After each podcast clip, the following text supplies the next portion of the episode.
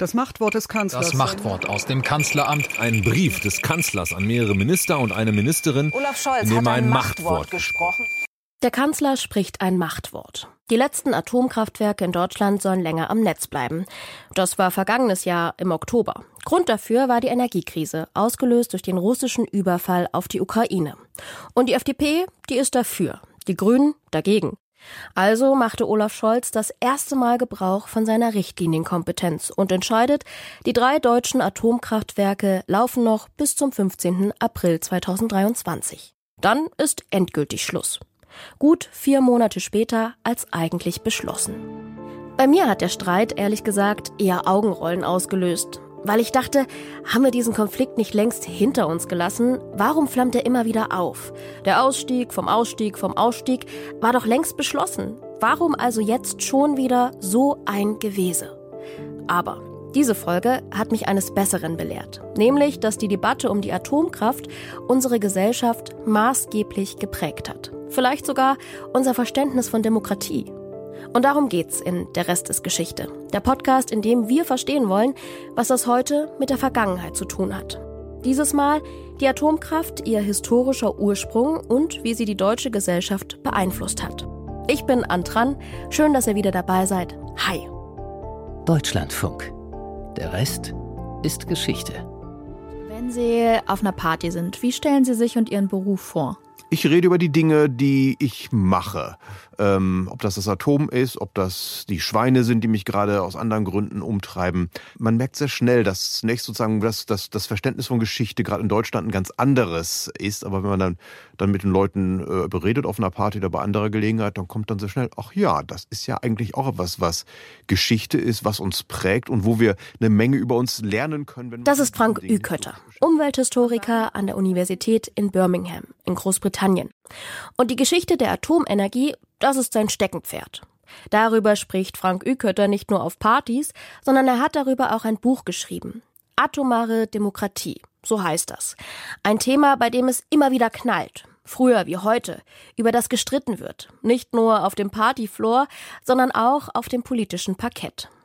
Wenn ich zum Beispiel an das Hin und Her beim deutschen Atomausstieg denke, an die aktuelle Debatte zur Laufzeitverlängerung angesichts der Energiekrise oder daran, wie die Europäische Union darum gerungen hat, ob Atomkraft jetzt grün gelabelt wird oder nicht. Was sich abzeichnet, früher wie heute. Es scheint da irgendwie nur zwei Lager zu geben. Entweder ist man dafür oder dagegen? An der Atomkraft hing eigentlich immer viel mehr. Da ging es um die billige Energie, die gewissermaßen zu einer Art Grundnahrungsmittel der modernen äh, Konsumgesellschaft gehört. Da geht es um Rechtsstaatlichkeit, es geht um Protest, um die Grenzen des legitimen Protestes. Das geht nicht nur um ist Atomkraft gefährlich oder nicht, sondern es geht da eben auch darum, dass man über das Reden über Atomkraft sich auch verständigen konnte, in welcher Gesellschaft man eigentlich leben wollte. Tja, also direkt die ganz großen Fragen. Aber beginnen wir am besten ganz von vorn. Wie fing das eigentlich an mit der Atomkraft?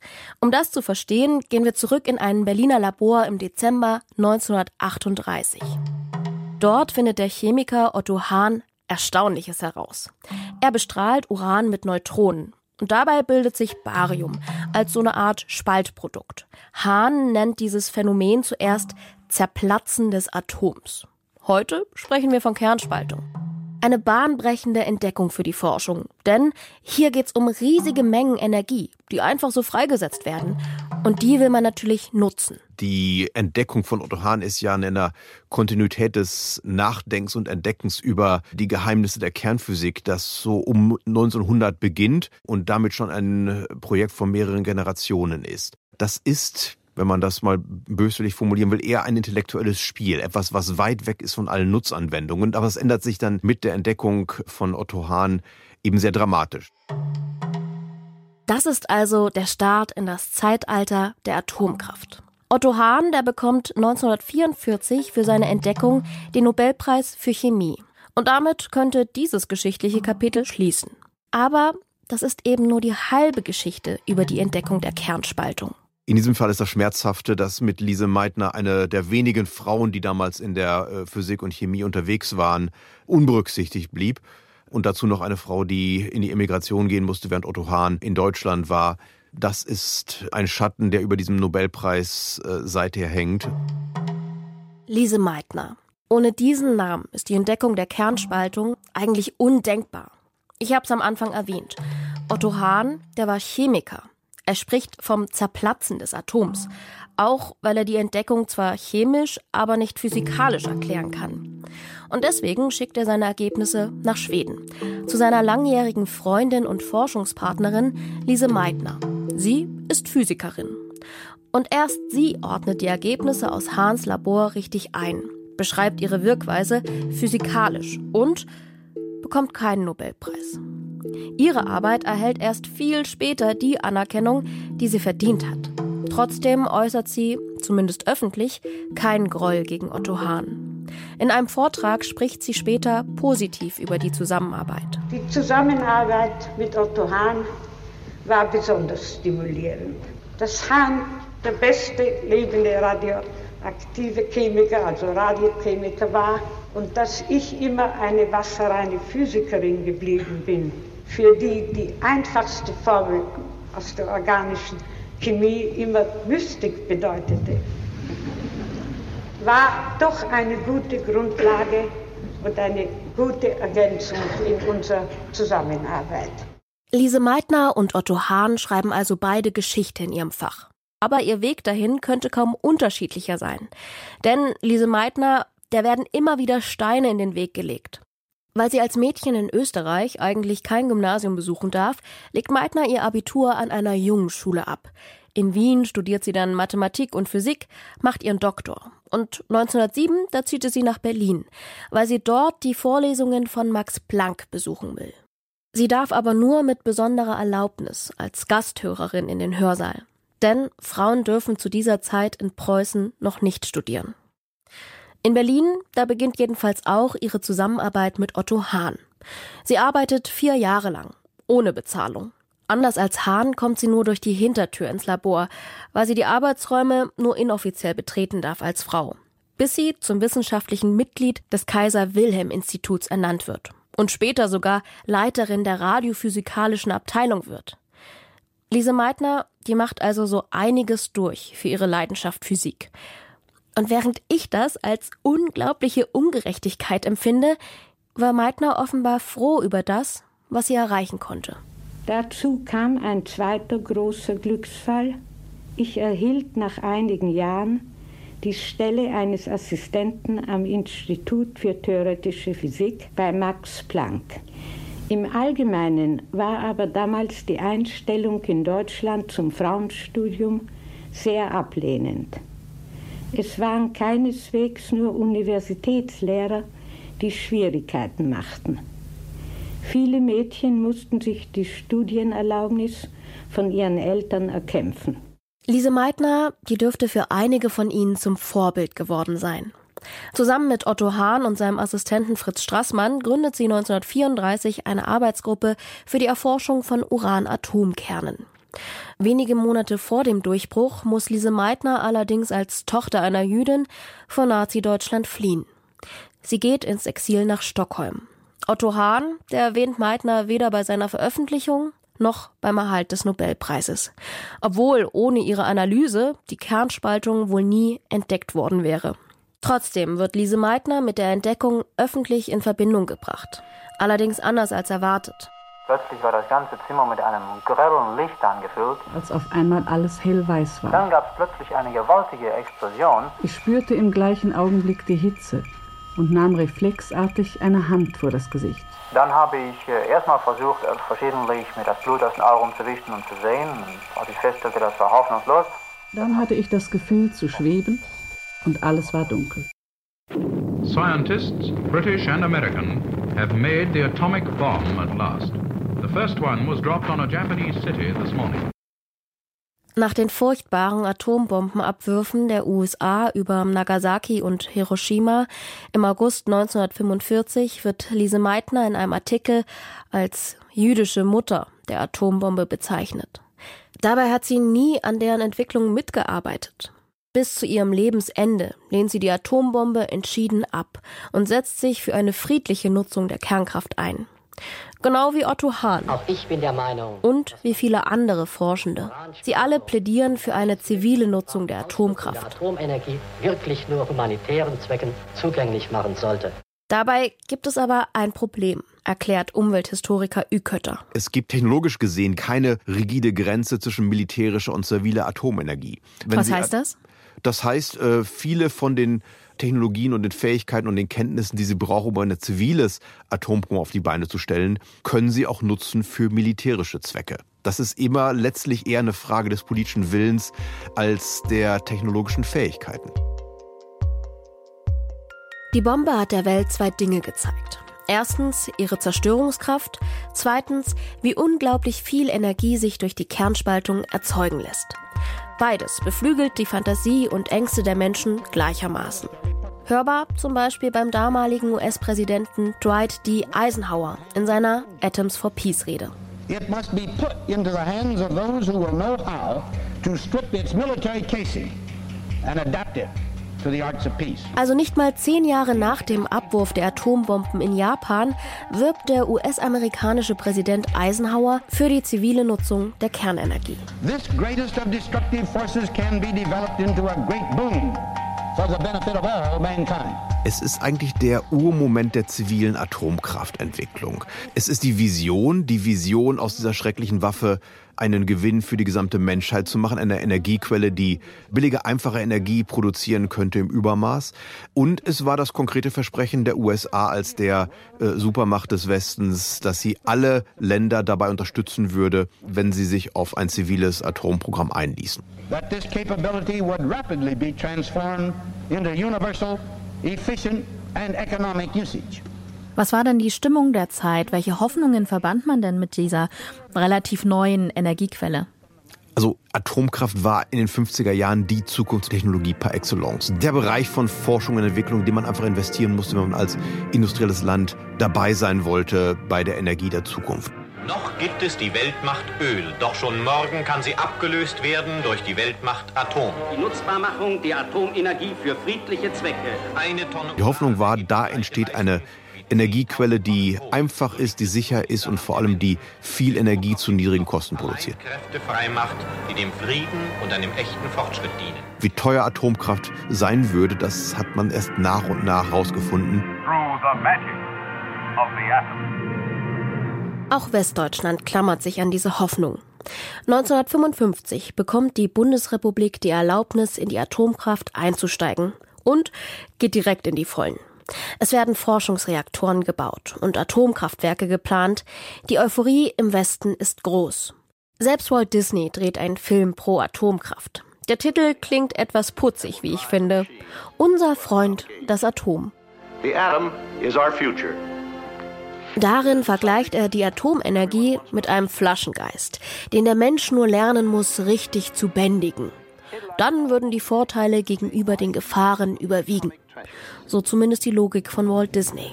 Then the magic touch of the genie will spread throughout the world and he will grant the gifts of science to all mankind. Ziemlich naiv, denke ich beim ersten Gucken und kann mir auch ein Lachen nicht wirklich verkneifen. Beschreibt aber vielleicht auch einfach die Stimmung, die in den 50ern herrscht. Sowohl CDU als auch SPD stehen hinter der Atomkraft. In der Einleitung des sozialdemokratischen Godesberger Programms steht 1959 das ist auch die Hoffnung dieser Zeit, dass der Mensch im atomaren Zeitalter sein Leben erleichtern, von Sorgen befreien und Wohlstand für alle schaffen kann, wenn er seine täglich wachsende Macht über die Naturkräfte nur für friedliche Zwecke einsetzt. Wofür, wofür stand denn die Atomkraft? Wofür sollte die Lösungen bieten? Was war so die Traumvorstellung?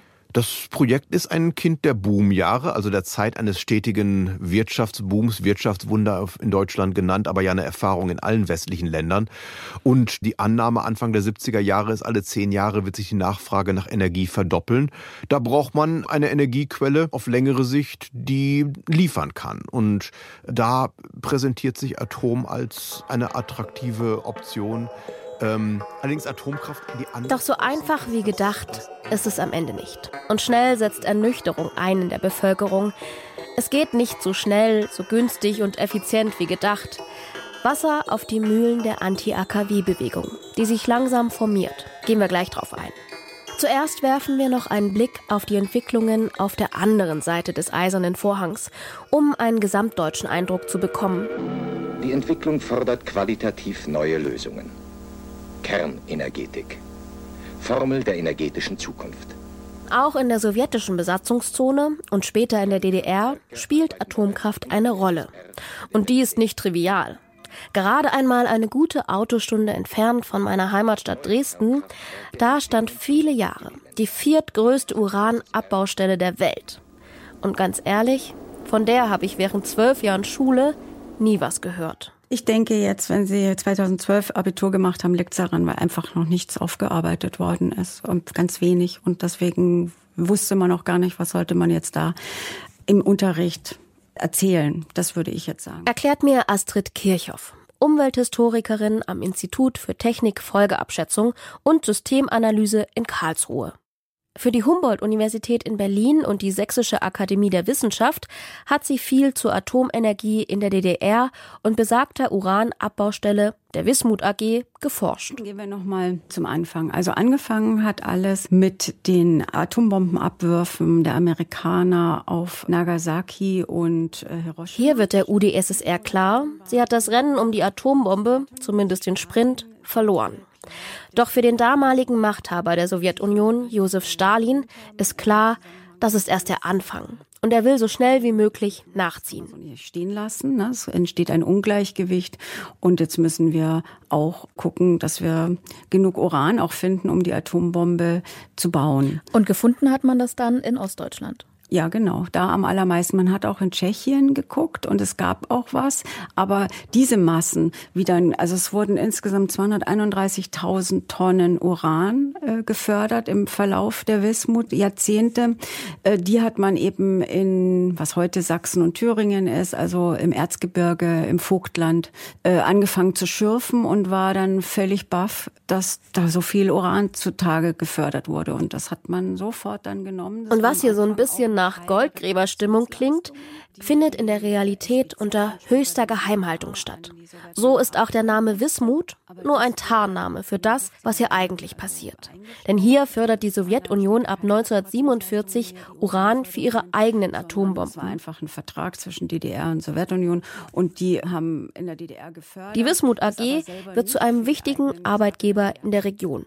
Und dann müssen Sie sich so das äh, vorstellen, dass äh, wahnsinnig viele Menschen rekrutiert worden sind. Also Anfang der 50er Jahre waren in diesem kleinen Gebiet, also angefangen hat alles in Aue, in Schlema, waren dann 200.000 Menschen, Kriegsheimkehrer, Frauen, Flüchtlinge, also Vertriebene sagt man ja eher, die sich alle da in etwas leicht chaotischen Zuständen wiedergefunden haben, weil es gab ja überhaupt noch gar keine Infrastruktur, um die überhaupt alle beherbergen zu können. Also, eine riesige Aktion, streng geheim umgesetzt. Man hat das bewusst alles verbrämt oder verheimlicht, einfach damit eben nach außen hin nicht deutlich wird, dass hier ein Staat im Staat entsteht. Das wollte man nicht, dass das nach außen hin deutlich wird, was hier passiert.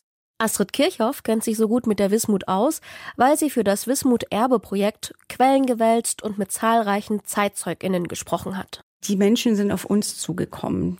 Und was hatten die Menschen Ihnen zu erzählen? Was, was, was haben Sie da aus der Geschichte der Wismut erfahren? Also was uns am meisten erstaunt hat, äh, vielleicht ist es gar nicht so erstaunlich, aber wir sind mit dieser Vorannahme nicht ins Projekt gegangen, wie stark identifikatorisch sowohl der Bergbau als auch die Wismut bis heute nachwirken. Die Personen, die Menschen, die dort leben, die identifizieren sich sowohl natürlich mit dem Bergbau, das kennt man ja auch im Westen, mhm. beim Kohlebergbau, aber auch äh, mit der Wismut. Also sehr viele haben uns immer wieder gesagt, es war die schönste Zeit meines Lebens, auch wenn es nur ein paar Jahre waren, war es trotzdem die schönste Zeit und es betrifft Männer wie Frauen. Also ich, konnten Sie das nachvollziehen? Ja. Habe ich irgendwie nicht mitgerechnet, dass so viele so positiv auf diesen Teil der ostdeutschen Geschichte schauen. Aber das sage ich jetzt auch so einfach. Jahre nach der Wiedervereinigung geboren, ohne Verbindung zum Bergbau. Und wenn ich daran denke, kann ich auch verstehen, dass man eher schöne Erinnerungen an die eigene Vergangenheit teilt. Bei Astrid Kirchhoff, da haben sich Menschen aus der Region ja auch freiwillig gemeldet. Das könnte auch eine Rolle dabei spielen, warum die Rückmeldungen weitgehend positiv waren. Aber ein paar kritische bzw. nachdenkliche Stimmen gab es dann doch eine Frau, deren Mann an Krebs gestorben ist und die äh, Jahrzehnte darum gekämpft hat, um die Anerkennung und auch Finanzierung, also Bezahlung der Krankenkassen, dass der Mann an diesem Krebs durch den Uranbergbau gestorben ist. Das ist ihr nicht geglückt weil Gutachten eben so oder so ausfallen können. Und bei Krebs kann man immer auch sagen, das ist nicht eindeutig klärbar und mit der bin ich auch ab und zu noch in Kontakt. Die hat also einen sehr kritischen Blick auf die Zeit, da ihr Mann dort gearbeitet hat und hat ganz klar im Interview gesagt, er ist an Krebs gestorben. Und das liegt am Uranbergbau. Und mir ist noch eine Person eingefallen, die äh, auch noch lebt, auch schon hochbetagt. Die hat sogar an einem Dokumentarfilm mal äh, vor 10 oder 15 Jahren teilgenommen. Und die haben wir ausfindig gemacht. Und die war die einzige, die wir gefunden haben, die auch noch unter Tage war. Und sie hat in unserem Interview erzählt, dass sie eingefahren ist und sie hat dann Pause gemacht und sich da abgesetzt auf so eine Truhe und sie hat massive Unterleibsblutungen gekriegt. Und Ach du Scheiße. Ähm, hat es also schon auch heute noch darauf zurückgeführt, da muss irgendwas gewesen sein. Und trotz alledem auch eine sehr nette Frau hat sie gesagt, das war eine so tolle Zeit. Auch vor allem, weil sie anerkannt worden ist von männlichen Bergarbeitern und als gleichrangiges, als Frau, als gleichrangiges Mitglied da unten behandelt worden ist. Also die Wismut war auf einer persönlichen Ebene sowas wie Heimat und Identifikationsfaktor für die Menschen in der Region. Und auf der anderen, globalen Ebene einfach ein militärisches Projekt der Sowjetunion, das zum Zweck der atomaren Aufrüstung voll ausgeschöpft wurde. Egal, welche Folgen das für Menschen und Landschaft hatte. Abgesehen von der Wismut als ostdeutschen Sonderfall läuft die Entwicklung der Atomkraft in Ost- und Westdeutschland relativ ähnlich. Auch in der DDR werden Forschungsreaktoren gebaut. Allerdings langsamer als im Westen. Ohne die Sowjetunion könnten wir unsere Energiewirtschaft nicht auf die Bahnen der Zukunft. Weil man hier immer von Entscheidungen und Mitteln der Sowjetunion abhängig ist. Die DDR bringt auch zwei Kernkraftwerke zum Laufen, Geplant waren allerdings deutlich mehr. Ja, die Hoffnungen der DDR waren zunächst ähnliche wie die im Westen. Es gibt eine boomende Wirtschaft, es gibt einen wachsenden Energiehunger. Wir müssen etwas überlegen, um technische Lösungen zu finden für den wachsenden Energiebedarf. Hinzu kommt dieser Nimbus der Zukunftstechnologie, die auch im Osten galt. Gerade wissenschaftlich-technische Entwicklung ist ja, für den der Marx gelesen hat, so ein etwas Gutes an sich. Das ändert sich in den 70er Jahren, als sich mehr und mehr herauskristallisiert, dass die Atomkraft die einzige realistische Alternative zu Braunkohle in der DDR ist. Sagt Umwelthistoriker Ükötter. Braunkohle, das war seiner Auffassung nach der Energieträger Nummer eins in der DDR. Und das nicht ohne Konsequenzen. Was Braunkohle bedeutet für Landschaften, auch für die Luft in größeren Städten, das weiß jeder DDR-Bürger. Dass es dringend notwendig war, da eine Alternative zu haben. Und das führt zu etwas, was sehr interessant ist, gerade mit Blick so auf die Auseinandersetzung in der Bundesrepublik. Die Atomwirtschaft der DDR konnte sich alles rausnehmen. Sie konnte alles Mögliche versprechen, weil sie genau wusste, es gibt keine andere Alternative zur Braunkohle. Und wenn wir da zu wenig versprechen, dann geht eben mehr Geld äh, in die Braunkohle. So schlicht muss man sich das vorstellen. Und es gab eben keine Öffentlichkeit, keine Korrekturmechanismen, die zum Beispiel dem Politbüro irgendeine ja, Rückendeckung gegeben hätten. Die saßen dann da und nickten quasi das ab, was ihnen die Atomwirtschaftler der DDR versprochen haben. Das ist auch ein wichtiger Punkt. Wir reden oft heute darüber, dass so Staaten wie China äh, schneller entscheiden können und schneller durchbrechen können. Mir scheint gerade dieser Fall der DDR ist so ein Memento. Eigentlich ist das eher ein Zeichen der Schwäche, wenn da mächtige Experten, äh, mächtige Konzernlenker irgendetwas versprechen und man hat keine Gegenkräfte, dann sitzen eben auch äh, die SED-Botzen sehr schnell da und nicken Programm, ob denen man relativ klar wissen konnte, das wird nie so gebaut. Aber wenn es keine Energiealternative gab, war es ja eher so eine Entscheidung zwischen Not und Elend, zwischen Braunkohle oder Atomkraft, oder verstehe ich Sie da falsch? Man muss sich Atomwirtschaft als einen riesigen Komplex vorstellen, mit abertausend Experten, mit milliardenschweren Investitionen. Das hat ein Trägheitsmoment, äh, das tatsächlich eine Zumutung ist für politische Entscheidungsträger, und auch eine Zumutung ist für die Seele einer lebendigen Demokratie, da überhaupt eine Gegenkraft zu schaffen, eine Gegenexpertise zu schaffen, dafür zu sorgen, dass die Entscheidungen nicht einfach abgenickt werden, sondern gründlich kontrolliert und durchgerechnet werden. All das ist eine Leistung, die man nicht unterschätzen sollte und eine Leistung, die in der Bundesrepublik gelungen ist, in der DDR eben nicht gelingen konnte, weil es keine Demokratie war. Die Entdeckung der Atomkraft geht also mit viel Euphorie und Hoffnung einher. In Ost- und in Westdeutschland. Euphorie, weil da ein ungekanntes Energiepotenzial entdeckt wird, das im besten Fall zu technologischem Fortschritt und einer boomenden Wirtschaft führen soll. Für Hoffnung, weil sie für neue Arbeitsplätze sorgt und in Aussicht stellt, die dreckige Braunkohle abzulösen. Doch neben diesen ganzen Vorzügen geraten die Nachteile eher in den Hintergrund, beziehungsweise werden zu Beginn gar nicht erst erwähnt. Da sind die gesundheitlichen Gefahren, etwa bei der Wismut, aber natürlich auch, wenn man allgemein mit radioaktiven Materialien arbeitet.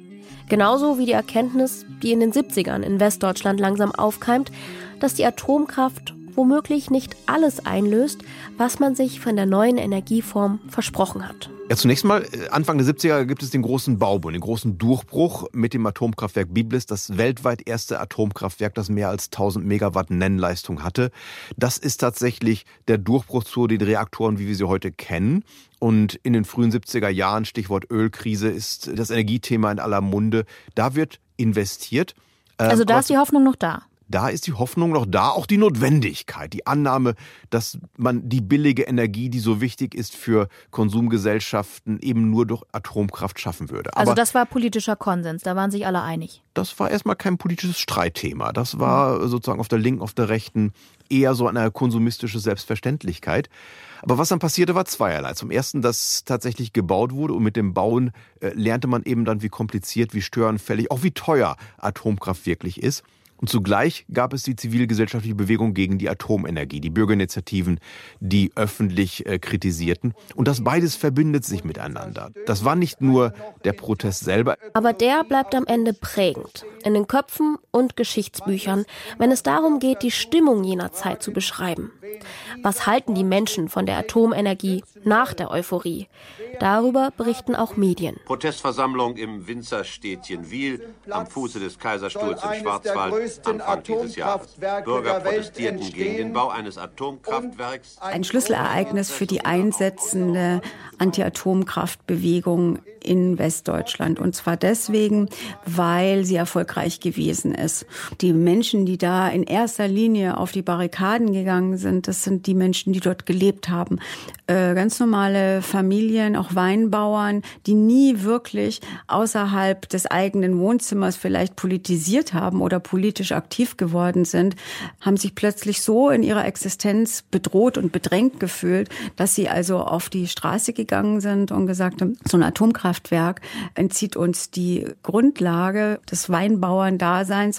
Und äh, das wollten die nicht und sind dann auf Demonstrationen gegangen, wo sie mit ihren Traktoren vorgefahren sind und äh, ganze Ketten gemacht haben. Also ich würde mal sagen, eher konservatives, ganz normales äh, Klientel. Die wurden dann unterstützt mit der Zeit von eher jüngeren Leuten aus den Städten, die aus ganz anderen Gründen gegen Atomkraft war. Einfach nicht, weil sie selber davon bedroht gewesen sind, sondern weil sie das ein Politikum fanden und weil Atomkraft als sehr unsicher gegolten hat. Und die kamen dann zusammen auf Demonstrationen, äh, wo dann langhaarige Hippie-Studenten mit irgendwelchen Bauern und Bäuerinnen in Schürze und mit Käppihut auf einmal zu politisieren anfangen und eben in dieser einen Sache an einem Strang ziehen, obwohl es Menschen gewesen sind, die hätten sonst nie miteinander gesprochen. Astrid Kirchhoff, die ist nicht nur Expertin zur Wismut-Geschichte, sondern auch für Umweltgeschichte und Konfliktforschung. Und das kam so ist mein Interesse in der Umwelt gar nicht so naturwissenschaftlich, sage ich mal, sondern ich bin eigentlich mehr Bewegungsforscherin. Und da hat es sehr viel mit dem Widerstand gegen die Staatsgewalt zu tun. Und ich glaube, das ist das, was mich fasziniert. Was fasziniert Sie daran? Ähm, vielleicht ein Stück eigene Geschichte auch. Was also, haben Sie mit Widerstand zu tun? Ich habe ja schon gesagt, dass ich aus dem zweiten Bildungsweg komme. Ich komme aus einer Familie, die nicht bildungsfern in dem Sinne ist und auch nicht arm, aber nicht akademisch und bin die einzigste in der Familie, die diesen Weg gegangen ist. Und bei mir hat sich ziemlich früh sowas geregt wie erstens als Mädchen und Frau, aber auch als Nicht-Akademikerin lasse ich mir das Recht nicht nehmen, zu zeigen, dass ich das ganz genauso kann wie Kinder, die in andere Verhältnisse hineingeboren sind. Und irgendwie, glaube ich, begleitet mich dieses Gefühl von widerständig sein. Vielleicht deshalb sind die Anti-AKW-Proteste in Deutschland und Europa Leib- und Magenthema von Astrid Kirchhoff. Also das ist nicht der erste Protest. Es gab schon Proteste ähm, in den 50er Jahren, als Deutschland, also die Bundesrepublik angefangen hat, Forschungsreaktoren in Karlsruhe und Jülich aufzustellen. Auch da gab es schon Bündnisse, dass man gesagt hat, man will auch keine Wiederbewaffnung, keine Atombomben hier in Deutschland und so weiter. Aber dass der Protest so breitenwirksam ist, das kommt erst in den 70er Jahren. Da haben wir eben die Bauplatzbesetzung von Wiel in Baden-Württemberg 1975. Sie geht geht als erster großer Erfolg in die Geschichte der Anti-AKW-Bewegung ein. In Wiel erinnert heute nur noch ein Gedenkstein an das geplante Kernkraftwerk. Wie von Kirchhoff beschrieben, versammelt sich hier ein Querschnitt der Gesellschaft hinter der Bewegung. Von Studierenden über Weinbauern bis zu Familien. Der Protest läuft weitgehend friedlich ab. Trotzdem gibt es bei einer Bauplatzstürmung Verletzte bei Polizei und Demonstrierenden. Ein Jahr später findet dann die sogenannte Schlacht um Brockdorf statt. Hier, in der Wilstermarsch in Norddeutschland, beginnt der Bau eines Atomkraftwerks. 30.000 Menschen demonstrieren dagegen, es kommt zu Ausschreitungen. Hunderte Protestierende werden verletzt.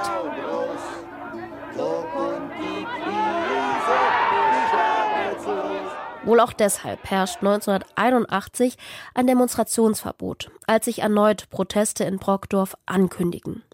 Trotzdem kommen ca. 100.000 Menschen zusammen. Es ist die bis dahin größte Anti-Atom-Demonstration Deutschlands. Die Polizei hat weiträumig Straßen gesperrt. Der Protest verläuft zunächst friedlich. Bis am Nachmittag etwa 3000 militante Protestierende beginnen, Steine und Molotow-Cocktails zu werfen.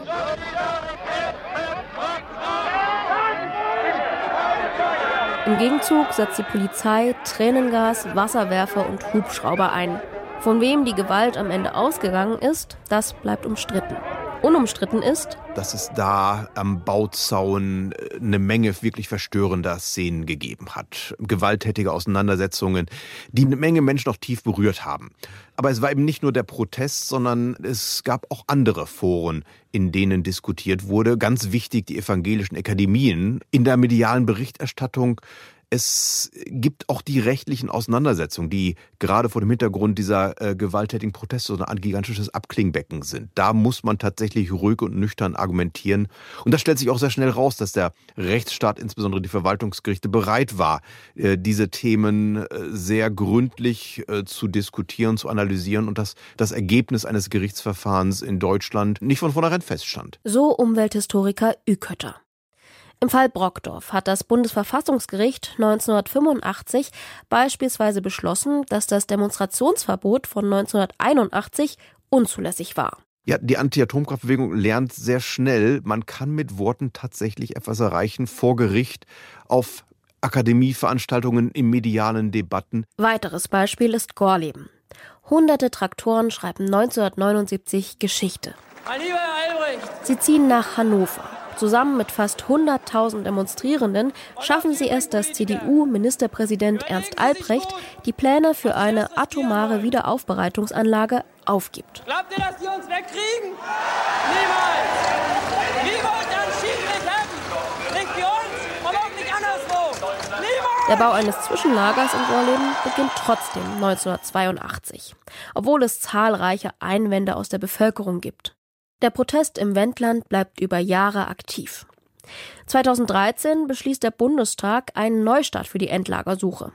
Die Castor-Transporte nach Gorleben werden gestoppt, genauso wie weitere Erkundungen im Bergwerk.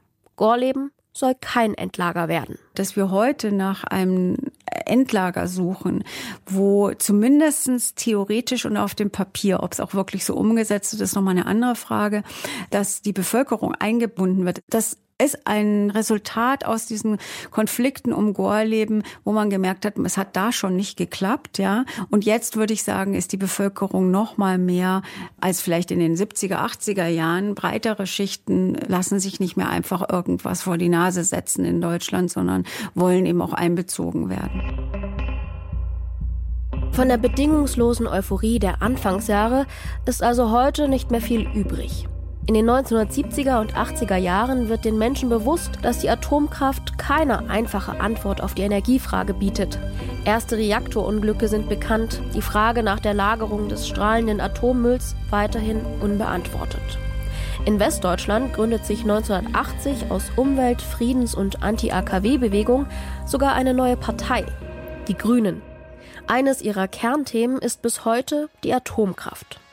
Auf die atomkritische Stimmung zahlt 1986 auch die Reaktorkatastrophe in Tschernobyl ein. In dem sowjetischen Kernkraftwerk Tschernobyl ist es offenbar zu dem gefürchteten GAU gekommen, dem größten anzunehmenden. Der nukleare GAU scheint näher und wahrscheinlicher als bisher angenommen. Und so landet die Atomkraft auch auf dem Tisch verschiedener Bundesregierungen.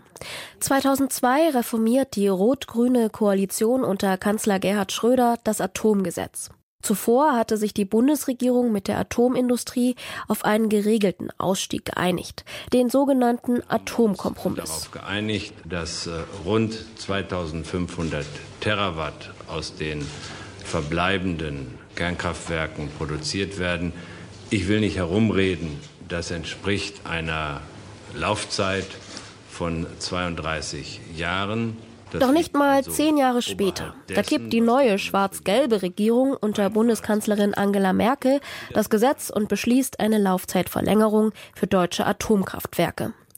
Diese wird wiederum von der gleichen Regierung keine drei Monate später wieder zurückgenommen. 10 Uhr, die Nachrichten. In der Atomanlage Fukushima Zur Erinnerung, 2011 kommt es zur Nuklearkatastrophe in Fukushima.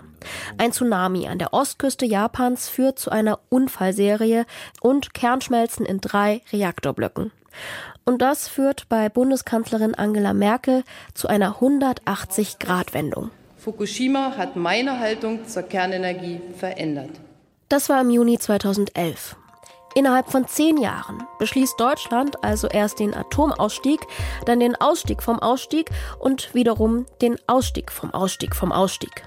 Vielleicht erinnert ihr euch an mein Augenrollen vom Anfang der Folge. Das kommt genau von diesem deutschen Hin und Her bei der Atomdebatte, die für mich ehrlich gesagt immer den Eindruck macht, als würde sich die Politik da so ein bisschen durchwursteln. Und darum geht's auch in Frank Ükötters Buch zur atomaren Demokratie. Also ich glaube, man sollte das Durchwurschteln tatsächlich zu so einer Art demokratischer Kardinaltugend erklären. Das Miteinanderreden, das Nachdenken, das äh, Revidieren von Planungen, das ist das, was, was eine Demokratie kann. Die kleinen Kurskorrekturen, in denen man aufeinander zugeht. Es gibt so die großen Momente der Atomdebatte, die tatsächlich so einen Kurswechsel markieren. Aber dahinter steckt auch eine langfristige Kurskorrektur, viele kleine Debatten und viele kleine Schritte addieren sich da auf. Und das finde ich eigentlich etwas, wofür wir keinen richtigen Film haben, wo wir auch keine Bilder haben, wo wir gewissermaßen Gefangene sind, auch unseres visuellen Gedächtnisses. Wir denken immer an den Protest, die großen Aktionen, aber das, was wirklich etwas bewegt hat, das waren die vielen kleinen Schritte, das Durchwurschen, wenn Sie so wollen. Sie, War Sie, das schön? Sie, ich wollte gerade sagen, Sie erzählen das so schön, aber hätten wir das nicht schon eher haben können? Oder was hat die deutsche Atomgeschichte mit unserem Demokratieverständnis heute zu tun? Ja, ich glaube, man kann an diesem Konflikt sehen, äh, ja, dass Demokratie so eine ganz wunderbare Art hat, Hitzköpfe zu disziplinieren. Man darf nicht vergessen, es gab auf beiden Seiten Leute, die mit dem Kopf durch die Wand wollten. Ne? Auf der Seite der Demonstranten ist das ja bekannt, aber eben auch auf Seiten der Atomwirtschaft. Äh, das braucht einige Zeit, bis man solche Betonköpfe ja, demokratisch eingefangen hat. Aber das kann eine Demokratie, vielleicht auch nur eine Demokratie. Das ist also eine demokratische Erfolgsgeschichte. Zumindest, wenn es nach Frank Ükötter geht. Astrid Kirchhoff blickt ein bisschen anders auf das Thema. Also man muss ja mal ganz klar sagen, dass die Anti-Atomkraftbewegung sehr stark war in der Bundesrepublik, aber nichtsdestotrotz haben wir ja äh, so und so viele Kernkraftwerke bis heute. Und man muss auch klar sagen, der wirklich definitive Ausstieg kam jetzt nicht aufgrund der Anti-Atomkraftbewegung, sondern aufgrund von Fukushima. Unmittelbar ist da die Atomkraftbewegung nicht wirklich so erfolgreich gewesen, aber mittelbar schon, weil sie, und zwar nicht nur in Deutschland, sondern eben in vielen Ländern unseren, unsere Vorstellungen von Demokratie, von Umwelt, von Lebensweisen, von Gleichberechtigung, Emanzipation, von Heteronormativität verändert hat im Lauf der Jahrzehnte. Wie hat sie das gemacht? Wie hat sie unser Demokratieverständnis verändert? Oder geprägt? Indem sie vielleicht zeigt, dass es sich lohnt, auf die Straße zu gehen und dass man lang, langen Atem haben muss und oft Rückschläge ähm, und auch Misserfolge erlebt, aber dass es sich durchaus lohnen könnte, dran zu bleiben. Man muss dazu allerdings sagen, nicht alle Bedingungen in allen Ländern sind gleich gut. Also wenn man in dem jeweiligen Land, wo die Bewegung aktiv ist, keine Koalitionspartner findet, dann kannst du noch so lange äh, protestieren. Du kriegst da keinen Fuß hoch. Also es müssen eben auch bestimmte Bedingungen gegeben sein. Und da sind Länder unterschiedlich autoritär oder nicht autoritär aufgestellt. Und die Bundesrepublik ist da eigentlich ein eher sehr autoritärer Staat, was das angeht. Deswegen hat sich letztendlich auch die Grünen gegründet, weil sie gar keine anderen Möglichkeit hatten, mit der Bewegung weiterzukommen.